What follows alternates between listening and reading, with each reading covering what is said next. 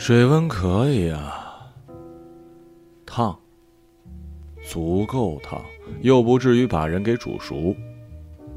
女士刚走，满池子的香奈儿还是 CD 的那种骚味儿。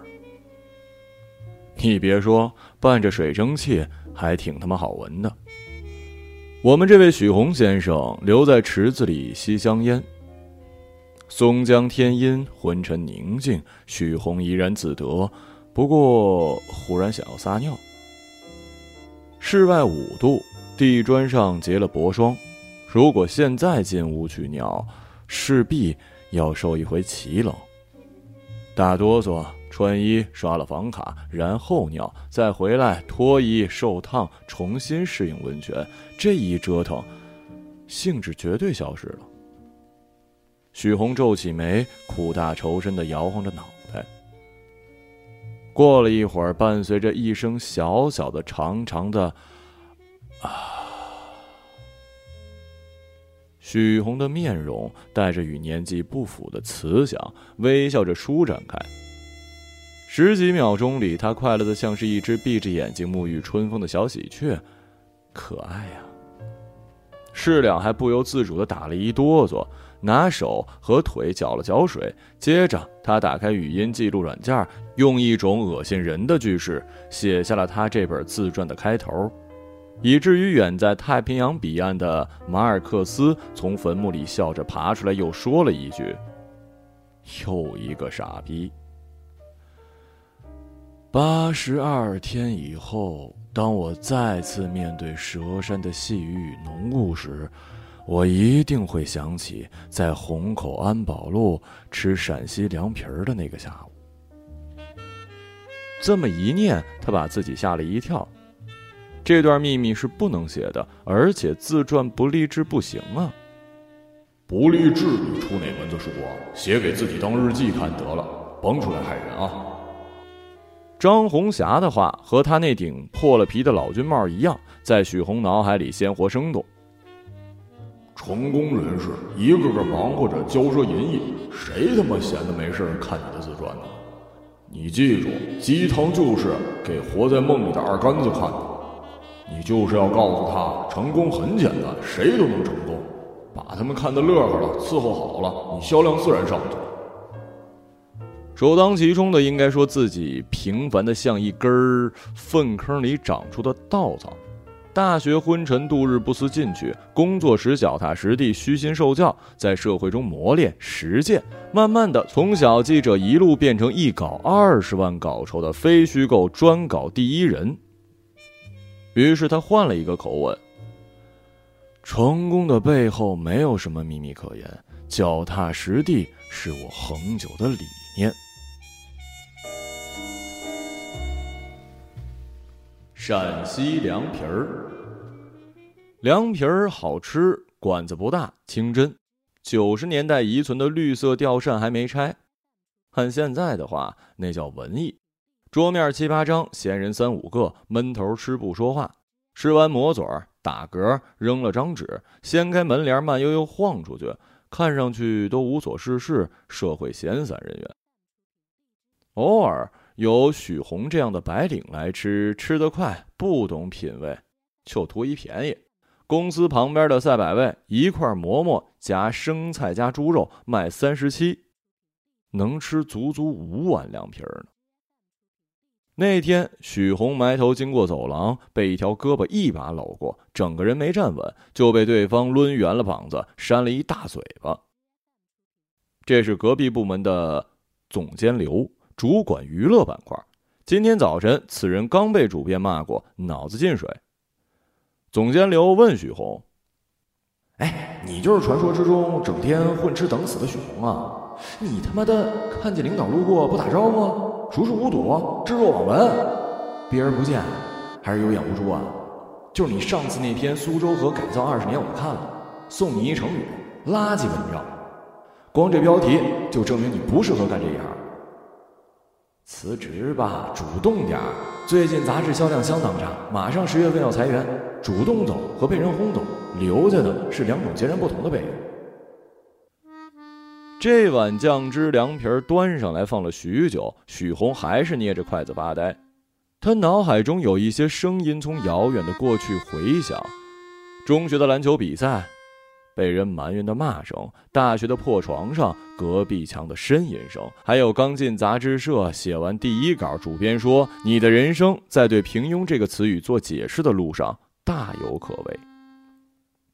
邻桌上，一位穿着军大衣、戴着军帽、肩上还挂着一绿色水壶的社会闲散人士，吃罢凉皮儿，慢悠悠地走出了店门，从袖子里掏出一沓白纸，舔了一舔，拍在凉皮儿店门口的告示上。这啪的一声巨响，把许红给弄醒了。酱汁凉皮泡久了，板结，筷子都插不进去。他像吃饼一样吃完了一大块凉皮。走出去，寻思着看一看他刚才贴的东西。A 四纸，房屋租赁、汽车转卖常见小广告。在这一切之上，还有一张歪斜的、由粘稠的老痰粘贴的白纸，上书几个大字：“新闻写作辅导，三百块钱一课时，联系电话：幺八四幺九零零零七六幺。”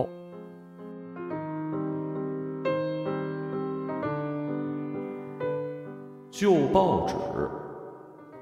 教学地点在军大衣的家里，他家也在虹口曲阳路一个冰冷破败的弄堂，门口煮着一锅卤蛋。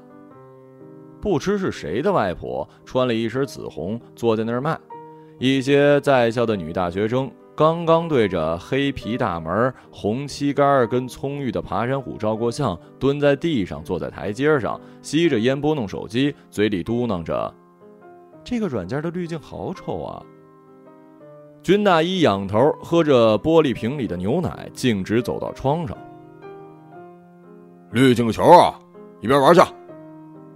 他对楼下喊，叫罢，利索的锁上窗子，拉上窗帘，不叫一点光漏进来。在他开启谜一样的上古煤油灯之前，许红只能从黑暗中的语音动向猜测出他的位置来。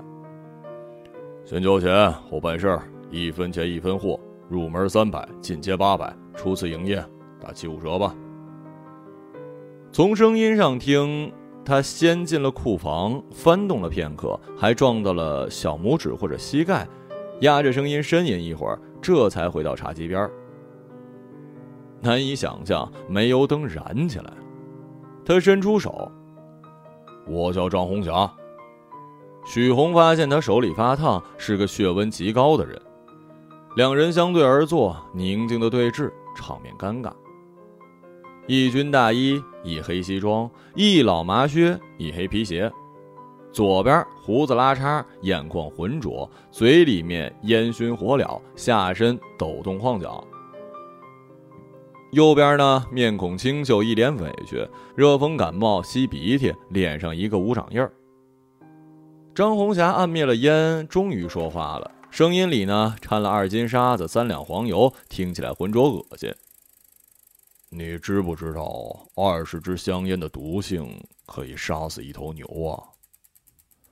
张红霞从茶几的抽屉里抽出一张旧报纸，扔在桌上。报纸转了一圈，许红看到的那是一九九九年八月七号的《扬子晚报》。一篇特稿，名为《凌晨四点的卷烟厂》，其中有一句话被圆珠笔画上了红线。刘长东师傅还告诉我，二十支烟的毒性可以杀死一头牛。这特稿你写的？废话，不是我写的，我给你看什么？此人酷爱喝牛奶。他这破家摆满了伊利跟蒙牛的箱子，倒是没有品牌偏见，有奶就是娘，是奶就能喝。只见张红霞又开了一罐，灌了两口，问许红：“你吃没吃过做工很差的包子？”“吃过呀。”“通常大家怎么描述这种垃圾包子呀？”“怎么？拿纸板子做馅儿，也是你写的？”张红霞干脆把抽屉里一摞报纸跟杂志都摊在桌面，许宏一眼瞧见最前面那张二零零七年七月八号《北京晚报》大事会专栏纸做的包子，全新的记忆，笔名与卷烟厂的那篇一样，都是张明明。可以交钱了吧？张红霞牛奶喝罢，又把烟点上，剧烈咳嗽两声，之后接过许宏的三百块，站起来伸了一懒腰，欲言又止。呃，嗯，今天就到此结束，明天带上你发表过的全部文章过来找我。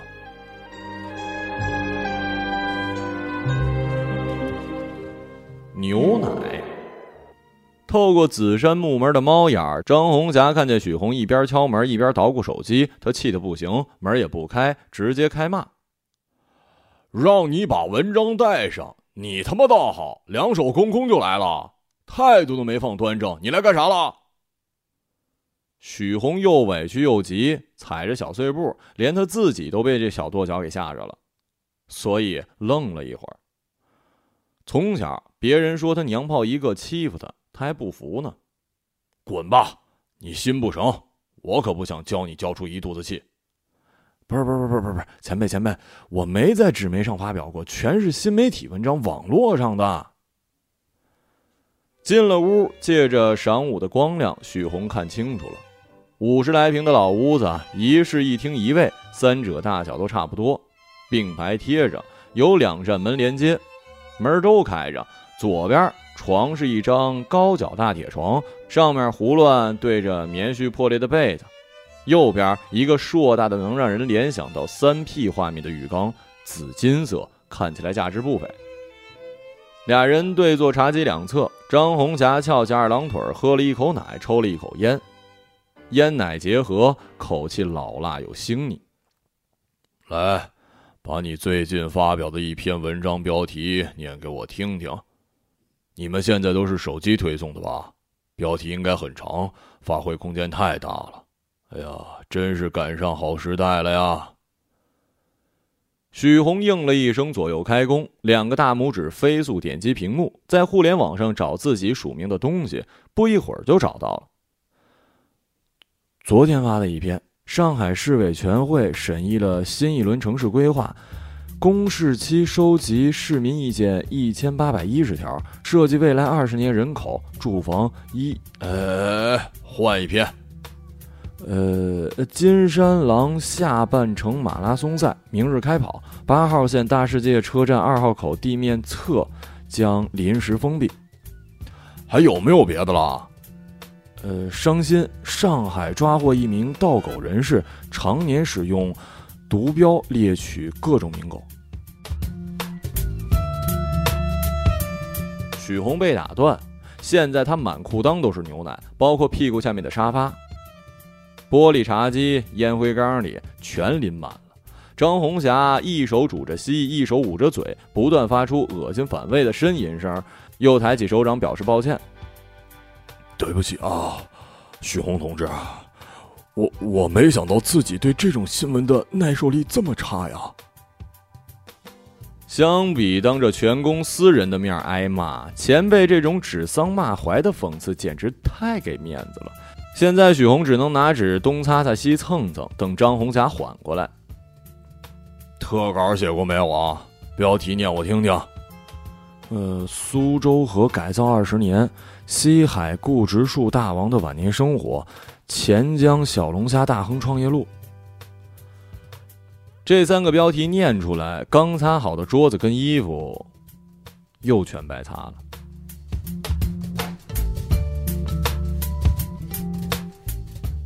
天台，二人走进厕所，顺着梯子来到张红霞的屋顶，低头，爬山虎茂盛，丁香桂花憋着劲儿的对峙。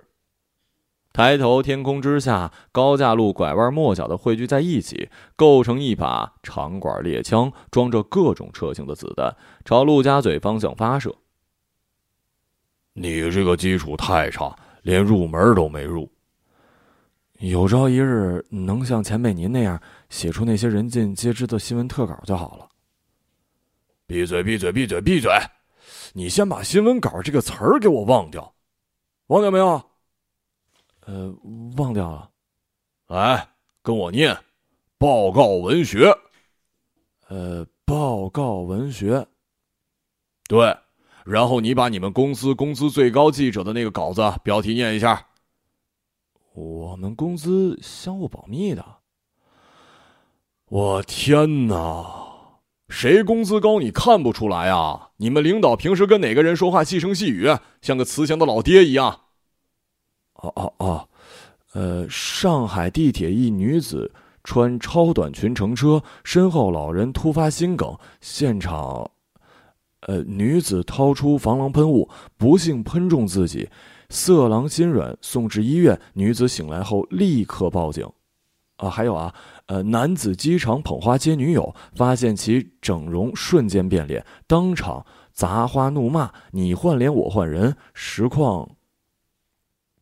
许红边念，眼角余光发现张红霞抖着身子笑了几下，抬手示意他停。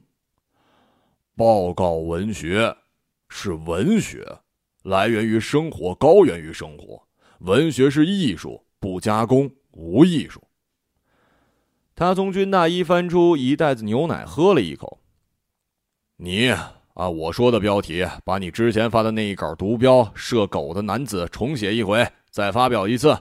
你就写：上海某男子常年毒标射狗偷狗，不幸射中同伙，为同伙吸毒排毒，二人双双中毒，于医院落网。啊，这这都一星期前的事儿了。人们就喜欢看别人出洋相。管他妈什么新闻旧闻的，无洋相不新闻，管他妈真的假的呀！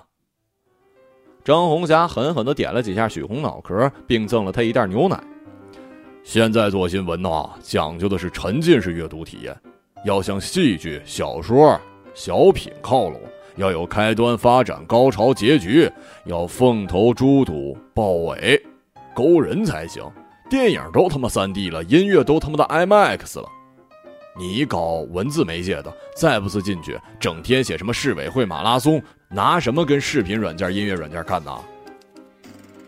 许红喜出望外，他天灵盖上有一个开关，或者说是按钮，呃，卡扣之类的东西，嘣的一下打开了。这一下子震得头皮发麻，膝跳反射，外加手肘发痒，他连鞠三躬，回身要走。哎哎哎！别忘了写故事之前加上一句：“一位不愿意透露姓名的市民告诉记者，要他妈严谨啊！”茶叶、桂花这玩意儿，只需要一株就能把整条街都弄得迷迷不振。许红把窗子打开，让这些味道飘进来，以迎接总监刘的约见。刘长东一闻到桂花就过敏，就生气，就要发狂。每回那种厌恶的眼神啊，就好像他曾经被喷了桂花香水的变态强奸过一样。不过这一回，他笑眯眯的走进来，闭着眼睛深吸了一口。哎呀，秋天来了呀！许红把腿从键盘一侧放下来，在地上落稳。是啊，秋天来了。刘长东把茶叶放到许红全新办公桌，那是一个圆形的镀烙的铁罐子，上有机刻铭文“恩师玉露”。徐总监，我一湖北发小捎给我的，您也尝尝，名茶好喝。许红下班的时候跑到走廊的项目地板看点击率跟阅读排行榜，这个月前八篇全是自己。的，前两个月也是如此。这里边有中国旅客赴日旅游顺走酒店马桶盖，有三名外来务工人员地铁逃票标英文侮辱工作人员，还有五十岁老汉相亲遇见七十岁富婆结婚在即，富婆孙女爱上老汉吃醋要与祖母断绝关系。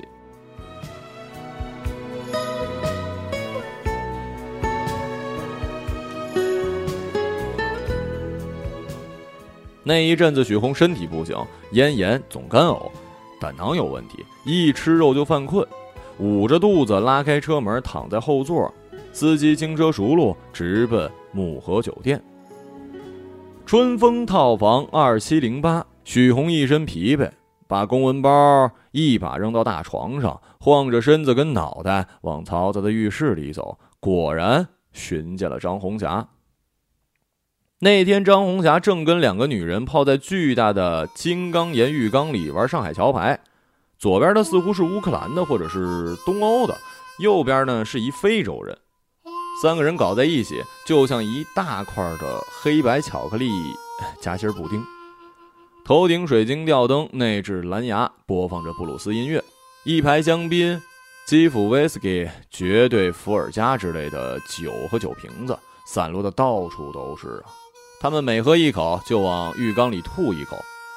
张红霞看见眼眶红肿的徐总监，连忙把浴盐泡沫往自己身上拢，刚要开口，就听见许红说：“他遇到人生瓶颈了。”进阶课程八百。还要钱呢！我天天给你开房住，光外卖你一个月就点了六千五啊！吃归吃，住归住，八百归八百，授课要讲究个流程跟仪式感。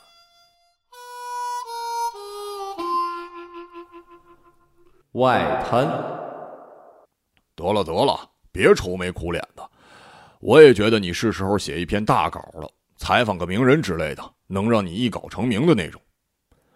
张红霞把八百块现金夹在内裤，你要不要先去撸一管啊？你看起来太抑郁了，吓人，精神这么紧绷，怎么写大海稿啊？那天晚上，许红和张红霞在落地窗前对着外滩的街景说了数不尽的话，首当其冲的那句就把许红给镇住了。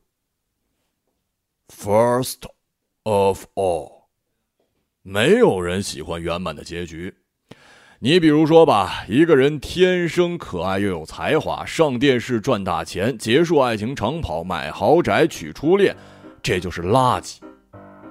张红霞去了趟门口，摸摸屁股，给了送牛奶的服务生一百块，如饥似渴的灌了一大口，回来继续。就刚才这个人，婚后优惠小三儿，找的小三儿最好也是圈里的。离婚分财产，然后吸毒，被电视台封杀，只能去国外发展。在国外发表一点反华言论，最后由于拒绝了狂热粉丝的约见，被该粉丝戴着黑头套两枪打死在了洛杉矶的小巷。警方检查尸体呢，还从包里发现了一根震动棒跟润滑剂。这他妈才叫大海狗！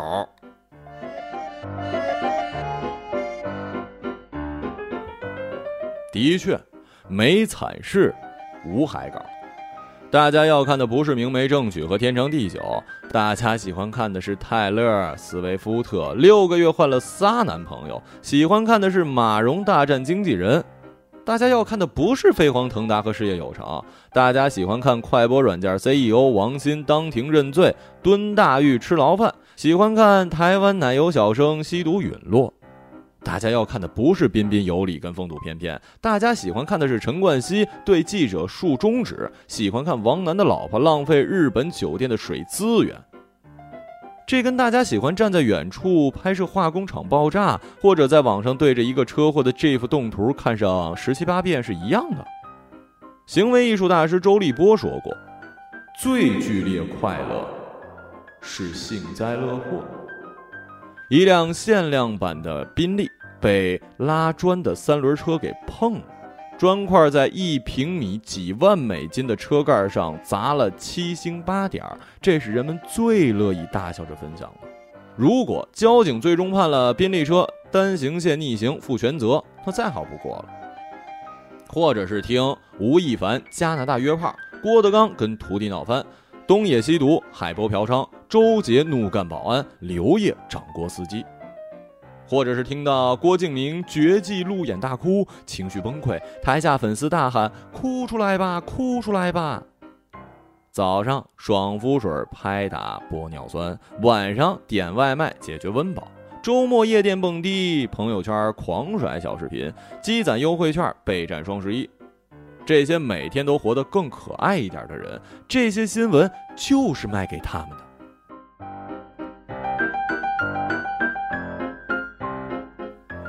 大多数人，他们喜欢在欢声笑语中收听罗永浩 M1 手机发布会的单口相声，并热泪盈眶地赞美理想主义与工匠精神，然后无比快乐地发现一篇公众推送：一年巨亏五个亿，罗永浩用情怀给股东放烟花。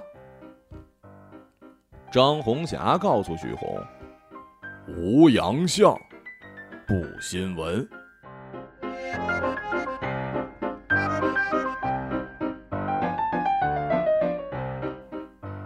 鞭子，许红写好了采访稿，一万八千字。张红霞是以一副极其严肃的表情检阅了这篇稿子。当时她在长汀酒店游泳池边躺椅上休息，一手握牛奶，一手握着一沓 A 四。足足十五分钟的静谧，许红就这么站了十五分钟，直到张红霞表情凝重的说了一句：“精彩纷呈，名副其实。”大海狗。他首次把牛奶放在一边，用指尖刮了刮鼻梁，细声补充了一句：“你有想过这个呃这个具体的计划吗？”这回许红并没有回答他的恩师。身着白色衬衣的当红记者夺过 A 四，毅然转身离开。他胸有成竹的模样，就像刚隆完胸、径直走向选角导演办公室的女演员一样。现在他要去见一下这篇稿件里的主人公李志雄。他是十二年前在《快乐星球》中饰演马翔宇马班长的小童星，现年三十一岁。和预料中的几乎没差别。李志雄的人生是那种谁也没闲心阅读的稿件。演罢《快乐星球》，受家父之命赴美留学学电影。回国之后，因为影视圈久不往来，没人记得，演艺机会几乎为零，索性放弃。之后无所事事，住在杭州西湖八仙路一座独门独院、隐蔽幽暗的别墅，整日养花、遛狗、打麻将、抽烟、喝酒、养飞镖。许红坐在别墅正厅长达六米半的皮沙发，听着李志雄分享着四川麻将中蕴含的博弈策略。他深觉眼前这个人觉之无味，弃之都不可惜，也突然的恨这个人。这些人整天就养花遛鸟的，不搞点大动静出来，新闻工作者他妈吃什么喝什么呀？所以他压根一刻都等不下去，火急火燎的拉开大黑皮包，掏出那把匕首，刺向正仰头喝水的李志雄脖颈。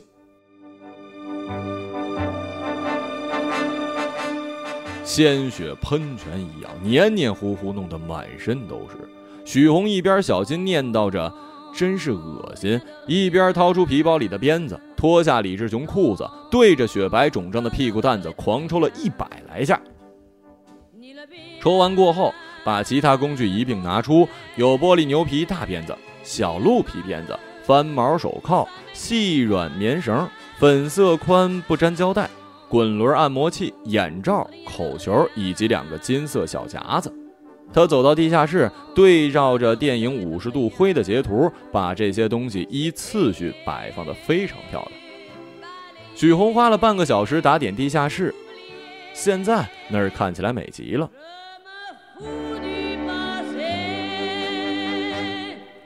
他上楼，往李志雄电脑里拷贝了大量色情影片，足足有四个 G 的高清美图。坐下来歇歇的时候，许红拿袖子蹭了蹭脸上的血，又念了一遍新闻特稿，念着念着，自己都不由自主地嘟囔着牛逼。早年选角导演到学校挑选男孩演《快乐星球》，第一季演完，导演恋童癖特性显露，强迫小男孩为他做一些事儿。只有性格坚毅的李志雄逃出深渊，赴美攻读电影。回国之后，当年大导演已经发展成 Z 姓大咖，处处挤兑李志雄，封杀其所有演艺机会。李志雄心中的演员梦未泯，苦不堪言，长期抑郁，投诉无门，终日靠万拉法星、奈法唑酮这类的抗抑郁药物跟安眠药度日。受采访时有强烈抵触情绪，甚至有自杀倾向。许红环顾四周，叹了口气：“这活真累啊，还要托人把买到的一些万喇法星和那些药放在浴室、茶几、抽屉以及随便什么拐弯抹角的地方，再塞一大包到床垫底下，还要用酒精擦拭掉自己的指纹，把刀反向放在李志雄的手里，趁着尸体热着把他灌醉。太多细节需要处理了。能想到的做完之后，许红掏出了笔记本，给所有完成事项的条目后打上了对勾。未完成的细节工作又足足花了两个小时。哎呀，太累了。他晚上九点走出八仙路，十点坐高铁回上海，凌晨一点到家，一沾枕头就睡着了。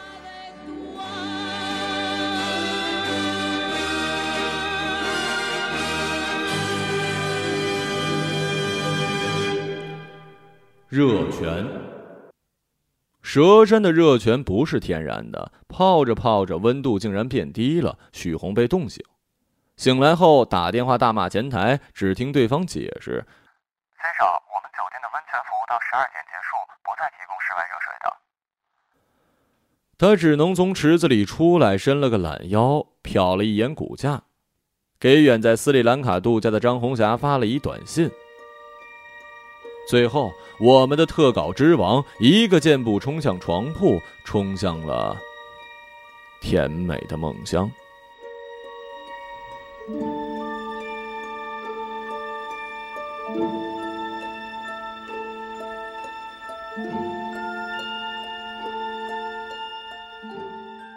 一个朗读者，马晓成。